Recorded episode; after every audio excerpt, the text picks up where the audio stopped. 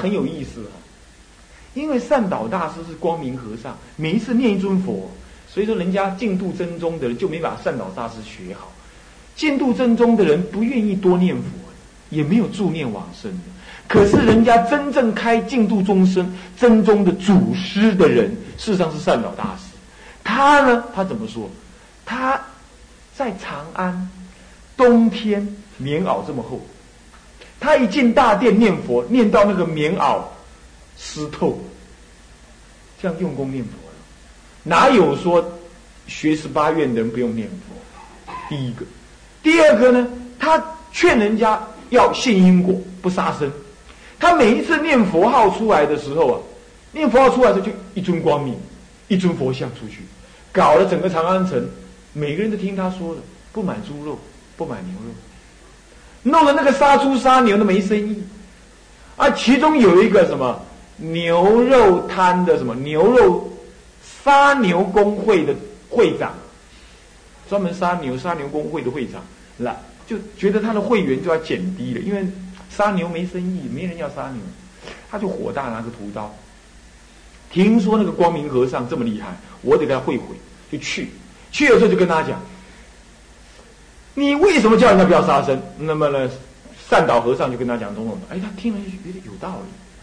他说：“听你说哈，信阿弥陀佛就能够就能够往生。那像我这么罪障深重的，能不能往生？可以。一句话，可以。他说：真的可以吗？那如果我现在就死的话，可不可以？只要你相信就可以。所以他有图，他往下一甩，爬到那个善导寺前面，那个是前面一棵大梧桐树上面，向西起大信心呢。”那个善导大师跟他讲那个极乐世界的庄严，以及阿弥陀第十八愿摄引众生下下生的人都能往生，忤逆十恶都能往生。这样他起大信心，深知自己罪障深重，起大惭愧心，然后放下屠刀，立地成佛，爬上那棵树，向西边念十句佛号，跳下来，摔死。这句古文就是要放下屠刀，立地成佛，有没有？就是这个故事来的，真正有这个故事。所以十八愿的庄严不可思议，在于你这种人当下摄受，当下悟，当下悟，信心充满。我现在讲这事情，你看看我起鸡皮疙瘩，那就是信心充满我。我讲这些事情就像讲我自己，这样信心充满，它确实有这个效应。但是得这个效应的人绝对不会起共高，乃至于嘲笑中国祖师说没没见性，没有对外面的没信心，而不用不修诸功德，绝对不是这样，绝对不是这样。正因为我得信心，所以我要到各地方去把信心传扬给别人。就因为我得信心，所以我不怕死了不？那么怎么样？我就到各地去怎么样学习佛法来庄严法门。然后准备等死，是这样，是这样修法，这才是真正入十八愿而出十九二十。我说入十八进二十，然后进入二十，然后再进十九。可是，一般凡夫不能这样，懂不了这个道理。过去是跟阿弥陀佛的因缘没那么深。他不能够听到善导大师这么一说，就起大欢喜心。没办法，那怎么办？叫他怎么样修诸功德，孝顺父母啊，放生、戒、持斋、念佛，乃至于出家持戒，这修二十愿。可是有大善根的人怎么样？他相信阿弥陀佛这样，可是他有能耐自己开悟，他先求了开悟，再来看阿弥陀佛啊。我心等同佛心，佛心朗如明月，他能够发起十八愿摄受众生，我相信。所以很多的禅宗祖师开悟之后，反而信阿弥陀信透了，这就从十九再回十八。这时候他是上品上升，见性了嘛？见性了，是这样修。所以，如果这样修的话，既赞叹了日本人，也保住了中国人修行的这种原来的风貌，把原来中国人修行的道理在哪里讲出来，这是圆满法，就这样，而不是像日本人呵斥我们中国人，嘲笑我们中国净土宗，不是这样，那说法师啊，你是不是怕日本人嘲笑我们中国人才硬想出这个办法来讲？那也要我想得出来啊，是不是这样子啊？对不对？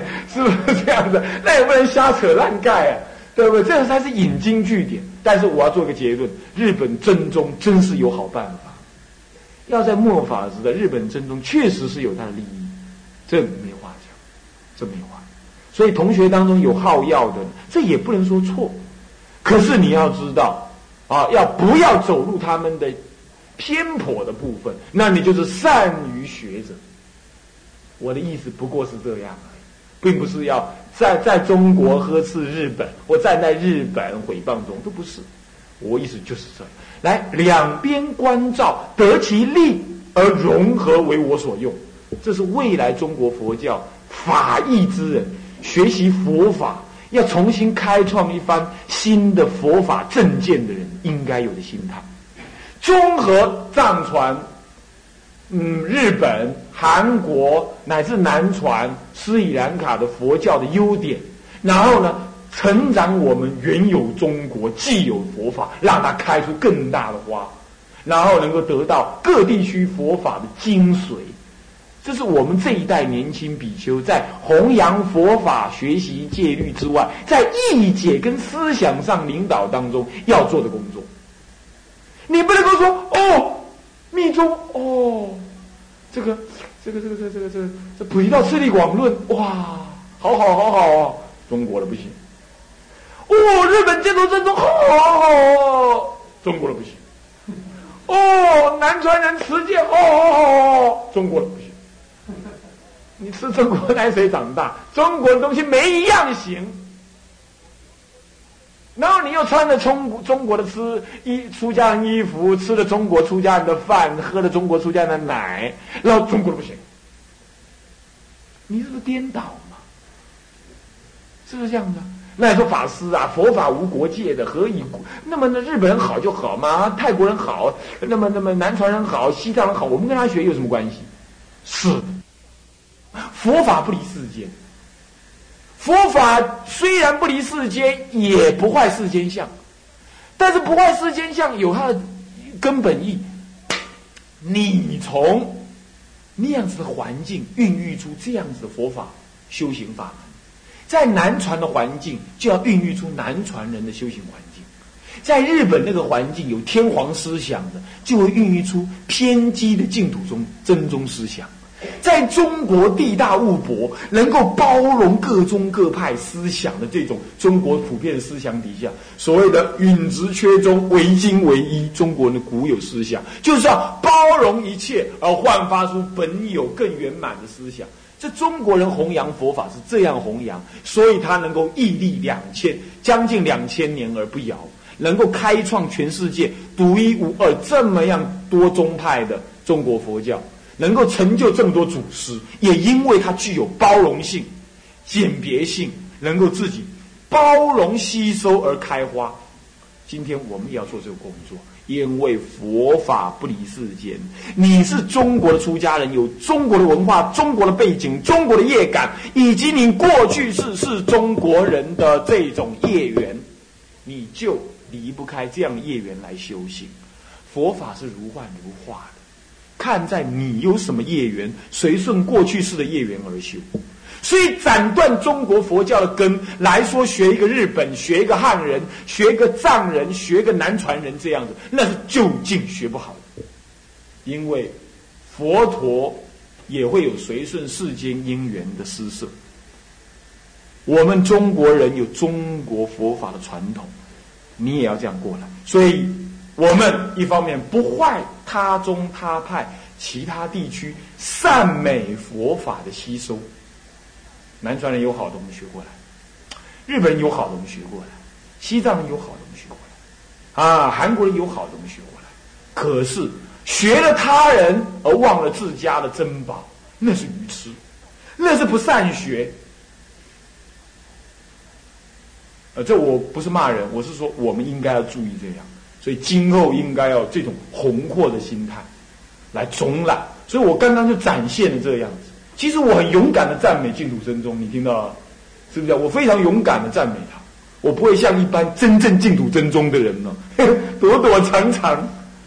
台湾净土真宗这样躲躲藏藏，不敢露出脸来。然后他听我讲净土真义的时候，我就好感动。哎呀，你是一个传统汉传的佛教的的出家人，竟然这么赞美我们净土真宗，我想去见见你。他这样跟我讲，我说免了，免了。我赞美你，我并不是完全按照你那个说法，你们也有问题啊，你们也有问题。我是站在一个整体佛法，阿弥陀佛的妙法当中整体来看。各位同学，我表达充分的善意。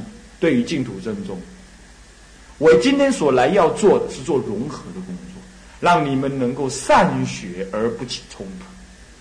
一个真正善学之人，本不坏，知末而有，能够会知末入本，能够抓本而不舍知末。所谓理事兼顾，本末兼兼行，解行并进，啊，不坏于法，成就一个大比丘。然后最后临终怎么样？一念往生极乐。大家到极乐世界之后，打个卡，签个名，继续回入娑婆度有情，那不是很好吗？这样就能一路涅盘人、涅盘门，成就我们利益众生、累劫的愿心，圆满我们怎么样究竟的菩提心愿。好，今天我讲到这里，谢谢各位，阿弥陀佛。好，可以。现在三点半，啊，三点半。三点半，我们最晚到四点半。嗯，好，看看，看看啊。我们四点半才开始。啊。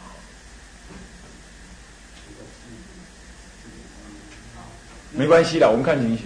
四点到四点半之间。哎，对啊，没有就早走。爱人红，非道人红人是人在弘法的，我应该有这个责任。各位比丘，各位沙弥，发这样子的心，发这样的心，不怕学其他法门，只怕怎么样忘记了中国佛教的本。我补充一下。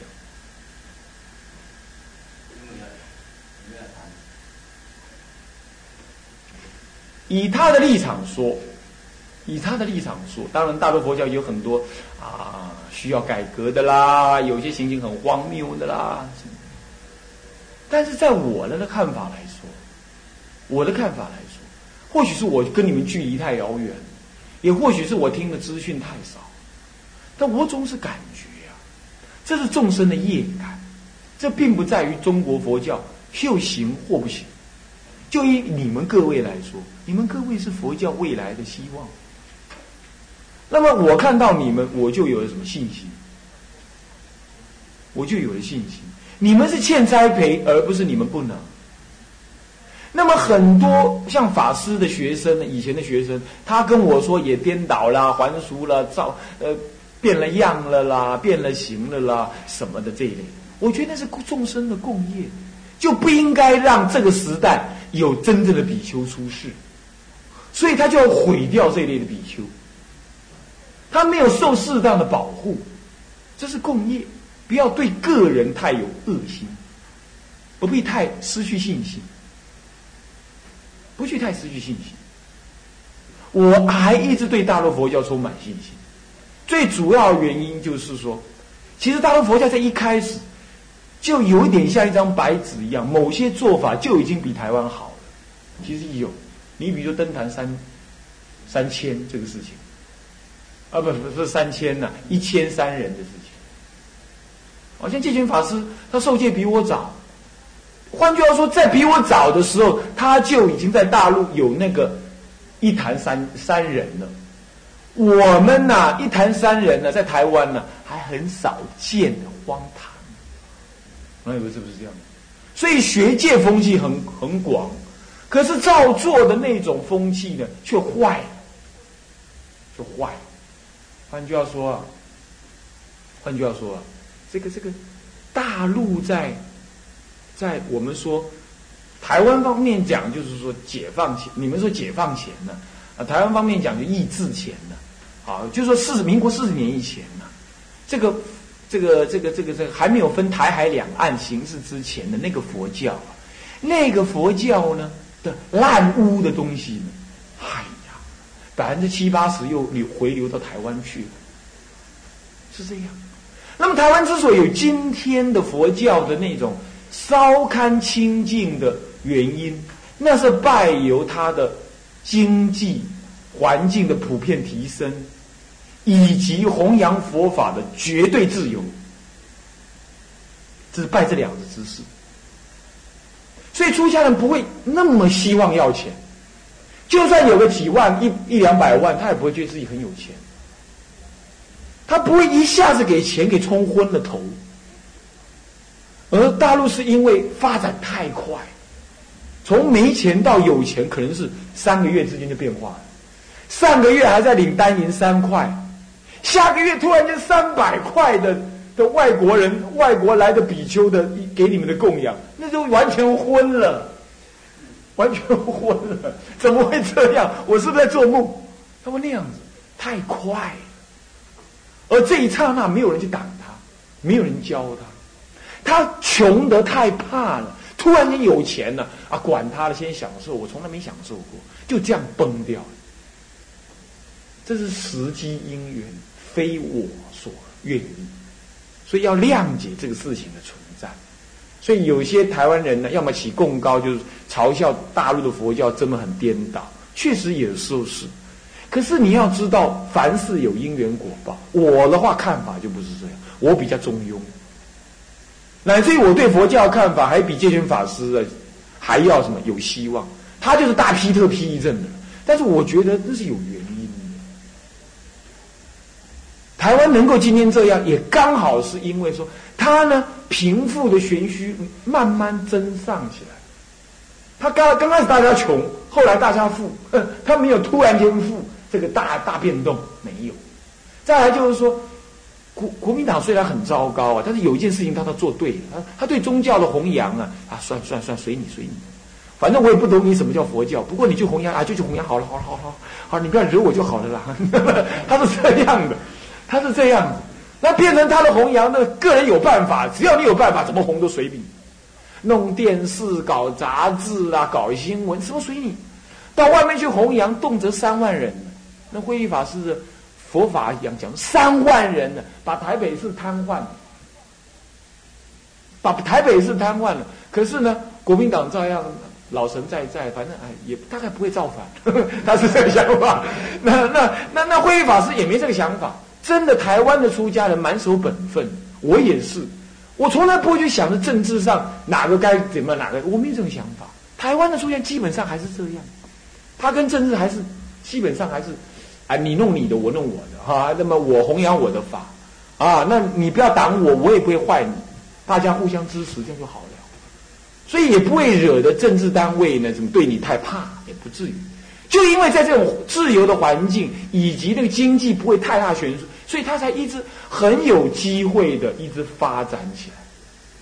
那么再加上什么业感到，我们这些过去大陆和尚投胎到台湾去的，醒过来了，被醒过来之后，他发现哎佛法很好啊，就很多大学生、知识分子出家，一窝蜂啊。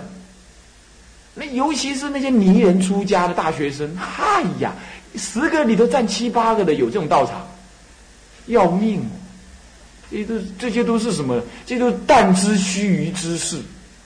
那么只是在那个咬文嚼字，不要好好修行。只要在那个做东做西的那个，那么那个穿的很庄严，办的杂志很好，就这样，就是搞这些须臾之事。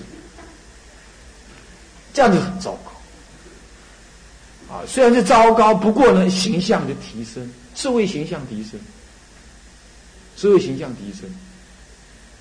你比如最近我去开一个会，佛教佛学院的学术论文发表，那我去讲评，那有什么教授啊什么的，哈，我坐上去大批特批，大砍特砍，砍得他们痒痒的也爽爽，然后就下来就干嘛？就要约我什么？教授要跟我对话。对话就是说，要这样把这个对话的内容呢公布出去，也就是出家人他他能够跟一般的所谓的那个所谓教授那种高知知识分子的平起平坐的谈话，他还要来求你，他还来询问你，你有你的专业，你有你的专长，你受到社会的尊重。所以现在台湾流行一件事情，什么事只要扯上佛教，你才有气质。你懂我意思吗？什么人你要扯上一点佛教？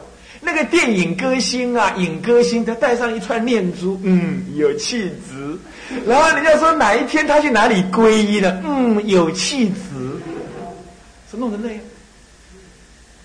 是这样。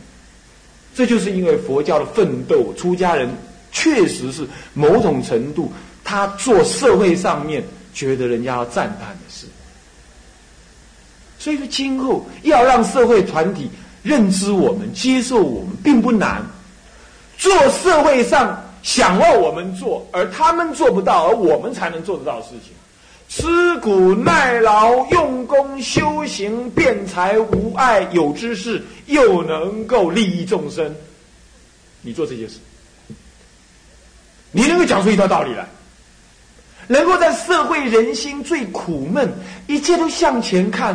然后心灵苦闷，得到了赚到了钱，不晓得要干啥子的时候，你能够勇挺身而出，告诉他们：众生有个觉悟之法，你应当知。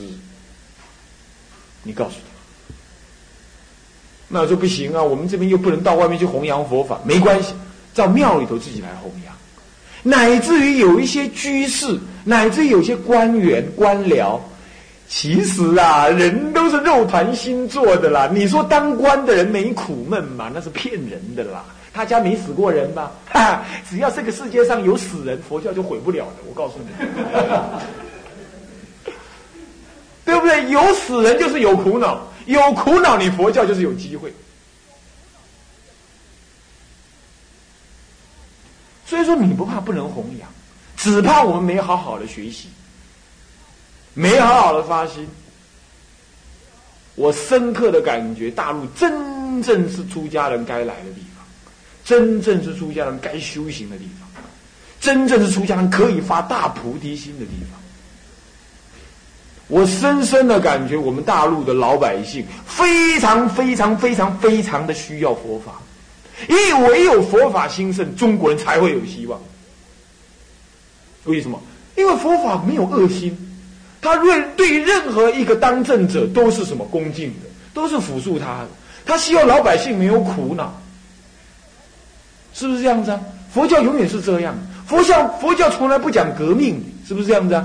佛教只讲温和的改革，这是佛教性格本来如此。所以佛教从来不会有自己的军队，日本人除外啊。日本有他们，那日本人就是什么东西传到日本去就变硬变啊！我们不要批评他啊，批评他也不对，这这个也是错误的。只是告诉你，就是有时候会这样。在中国的佛教绝对是保持原样，我们佛教从来没有为了佛教而打仗而杀人，从来没有，乃至没有为了佛教而去对跟政府怎么样有对立，从来没有，是不是啊？所以说，我们只要好好的展现佛教这种和平、慈悲。非暴力，那么非革命的性格，一种温和、永政府、爱护老百姓的这种性格，把它展现出来。那么呢，我们自己好好的修。那你说，哎呀，外面的赶经站的那些出家人呐，不像样呐，如何如何？我告诉你，永远是邪不胜正。今天是正法不抬头，邪人才会出头。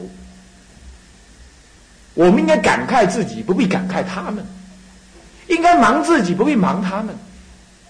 所以眼前不要去懊恼。哎呀，五台山不好，哪个山不好？这个山肮脏，那个山荒唐，你不用去管那个。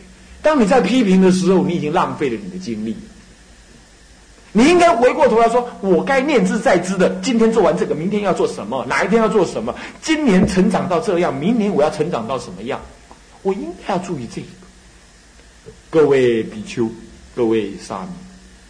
我来到中国，我来到我们这里，这样子看一下，我总感觉佛教这真是佛教的故乡，动辄上千年的古道场，你踩的砖就是，搞不好就是百丈方上踩过的，是不是这样子啊？你所摸的东西，搞不好就是祖师大德所摸过的。这这么的亲切的法门的文物就在眼前，那正是我们修行大好机会。要发大菩提心，台湾呃大陆的出家人永远不够，每个要每个庙分一个当家，一个住持这样的，目前还不够，不够的非常不够。我们得赶快制造出家人，而且是优良的出家人，要赶快把他训练出来。所以啊，就看你们这批精英，看能不能成就起来。那怎么样训练呢？从庆人就得开始。啊，像这个居士啊，准备要来出家，就得要开始吃苦，给他没道理的磨练。啊，有道理是训练，那没什么；没道理是磨练，要给他磨练。沙弥绝对的服从，比丘绝对的什么尊于法。比丘不能拿比丘法来压沙弥，可是比丘要比丘的样子，沙弥也不能够反弹于比丘，要上攻下和，大家在努力的岗位上奋斗。那要奋斗几件事情：第一，道心要有；第二，正见不可无；第三，要能吃苦；第四，修行要老实。这几个事情绝对不可换。要有正见，要有道心，要能吃苦，要能老实修行。老实修行就能老实持戒，你就不会搞四念三。那这样子修法，各位同学。这是一件最有最有意义的生命工程，你要做起来了，诸佛欢喜，佛龙天感感动护持你，你要发这样子的心。然而一定有模考，你也要怎么样？第五个要有坚持白忍的耐心，饿死了挺肚行，冻死了迎风立。要有这种坚定的耐心去面对。那么呢，弘扬佛法本在身呢，僧人当中以年轻僧人为第一重要啊，所以在座都是年轻人，都知识分知识水平都不低，你们应该要这样。这是一件旷古的事业，没有人能够代替我们，没有一个宗教能够代替我，只有我们能够做。我们呢，不必去批评。要成就起来，成就自己就是成就他人。永远的努力，祈求佛菩萨帮助我们成就起来。当然，我们仍然会有懈怠，我们仍然会有犯错，我们要勇于忏悔，勇于忏悔。这样大家了解吗？这是我呢很刻意的，很希望啊讲给各位听，要对大家打气。你们要以全中国的佛教为己任，而不可以平心寺为己任，这太小了。啊，那个平行是交给你们法师去扛就好了，让他去就可以了。啊，他就守在这里就可以。啊，那么你们呢，要全中国为己任。每一个人从各地方来的人，将来要回去那里什么当一个寺庙的道场主，弘扬佛法。你要这样想，我道之术就要让正法树立。我要远离名利，远离女色。我今生今世宁可饿死路边，绝不剃度女人，绝不搞名利。一定要发这种大愿心来成就，啊，那么好好的怎么样？学他个十年二十年，大器是晚成的，啊，你不要那假模沙杯硬踩，有个背景听台语，有人听得懂，有人听不懂。这吃不到三把菜子，你就要爬上天去了，你你能干嘛呢？哎，学个两年三年的，你就号称是我们是戒权大法师的学生了，是算了啦。你你连学他走路都还没学好，是不是这样子啊？他蹦蹦跳跳你也学不来，是不是啊？你不能这样子，你遇到善知识，你好好的学他个五年十年的，学的那个味道都有了，那个气氛都有了，怎么撵都撵不出去了。哎，你成就不倒了。这个时候，面对面对钱财、名利、女色，才能够屹立不了。不然你一出去，哎呀，那人家问师傅那是谁？师傅说那是母老虎。母老虎，哎呀，母老虎咬我，我也要去。这这家就惨了，那个道心不坚固，是不是这样子？道心要坚固起来，非他个十年二十年培养不成。不要忙出头。儒家有一句话，孟子讲一句话，呃，孔子讲：“不患人之不己知，患无以知也。”不怕人家不知道我有什么才能，就怕我没有才能让人家知道，对不对啊？有没有道理？你今天默默无闻躲到山沟里头修行，他个二十年，哎呀，人家在外面当大法师的，我还在这边修苦哈哈的苦行僧，你不要怕，你就做他二十年苦行僧，时机因缘一到，你一出来就怎么样？光芒万丈，你能够挡得住一切的财色名食睡，你能够成就无量无边的佛法，你功德够，智慧够，定力够，福报够。所以大器是晚成的，各位同学不要急于要成就个什么，一步一步老实的修。那么至于诸位长老啊，诸位老法师，那您呢就是发大愿，怎么样护持年轻人修行？那么自己呢怎么样念佛求往生？啊，到了极乐世界去，你是比他们早，你基本上理论上是会比他们早去。那么早去，那早去了之后怎么样呢？你可以早享福。是不是这样子？在还没去之前，怎么样护持我们年轻人？怎么样让他们成就一番自修自利利他的事业？这就是老。那么年轻人要对老年人要尊重恭敬。他有年龄，你就值得你尊敬。不要说他懂不懂佛法。我们中国人就是有这种善善心，做人你都不会，你连老一个老老比丘你都不懂得尊重，你修什么行，弘扬什么佛法？你当他们是多余的人，那是错误的。丛林以奇旧为庄严的，急救不是妙救，还有救的人，还有老的人在那儿，这才庄严呢。老的人都都不见了，只剩年轻人心里浮浮躁躁，有啥子用？不要说什么了，你们都是年轻人，哪一天来了三个妙龄女郎，没有一个人敢出去，一出去就倒。一出去就倒，对不对？谁也扛不过，回来就哈恍恍惚惚，东山东摇西摆，那还修什么行？就算有老人家帮你们打，是吧？那小沙弥啊，也是要这样懂这个道理，是不是？要尊重老人，老人啊，要这样子。所以说，一个丛林里头，一个道场里头，一定是什么样？老少皆宜，那么年轻人。恭敬护持啊，那么孝养老年的比丘，乃至于他们生病了，要死心塌地、无二心的，像照顾佛一样去照顾老年人，人家才会这样讲啊。佛门的慈悲不是假的。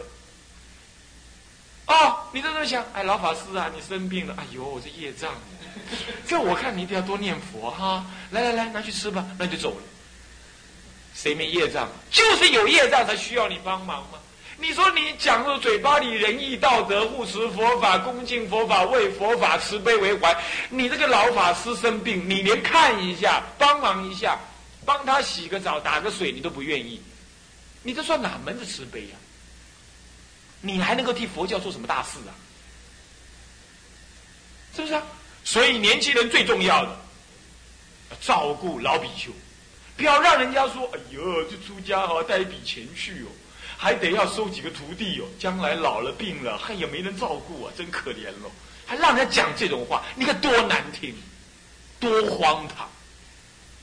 八福田中看病福田第一福田，我们要这样子修行，利益众生，就从自己的道场上供下合做起。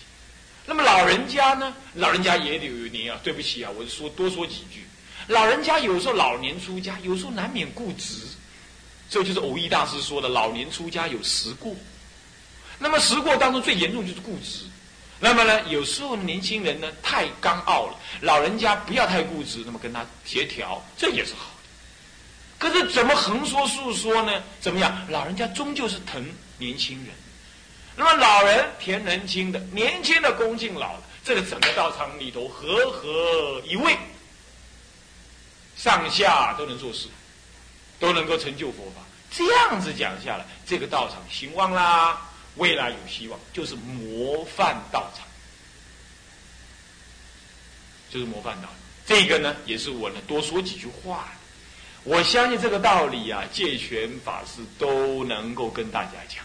我今天不过是假借外来的和尚会念经啊，那替你们念念经，也不过是如此。讲的不对的地方啊，请大家多多包涵。